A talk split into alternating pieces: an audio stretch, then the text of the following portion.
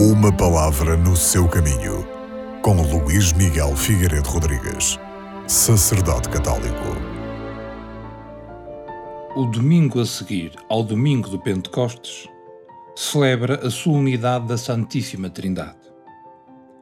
A primeira leitura, que é retirada do livro do Êxodo, mostra Deus a manifestar-se a Moisés como um Deus cheio de amor e de ternura para com o seu povo.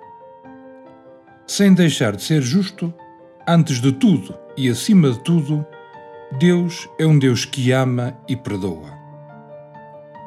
Compenetrado desta verdade, Moisés não tem receio de interceder pelo povo, que fora infiel à aliança, voltando as costas ao Deus vivo para se entregar aos ídolos. E Moisés não vê frustrada a sua esperança. Deus continuará no meio do seu povo, porque é um Deus, na verdade, um Deus que salva. Falar do Deus de Jesus Cristo, do Deus da Santíssima Trindade, é falar de um Deus que ama o seu povo e cuida dele com bondade e ternura. A sua misericórdia é ilimitada e aconteça o que acontecer, Deus há de sempre triunfar.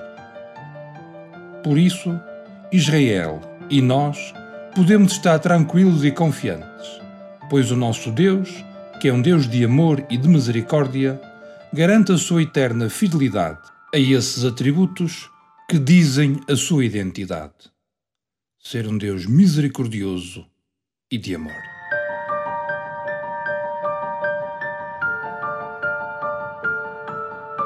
Uma palavra no seu caminho.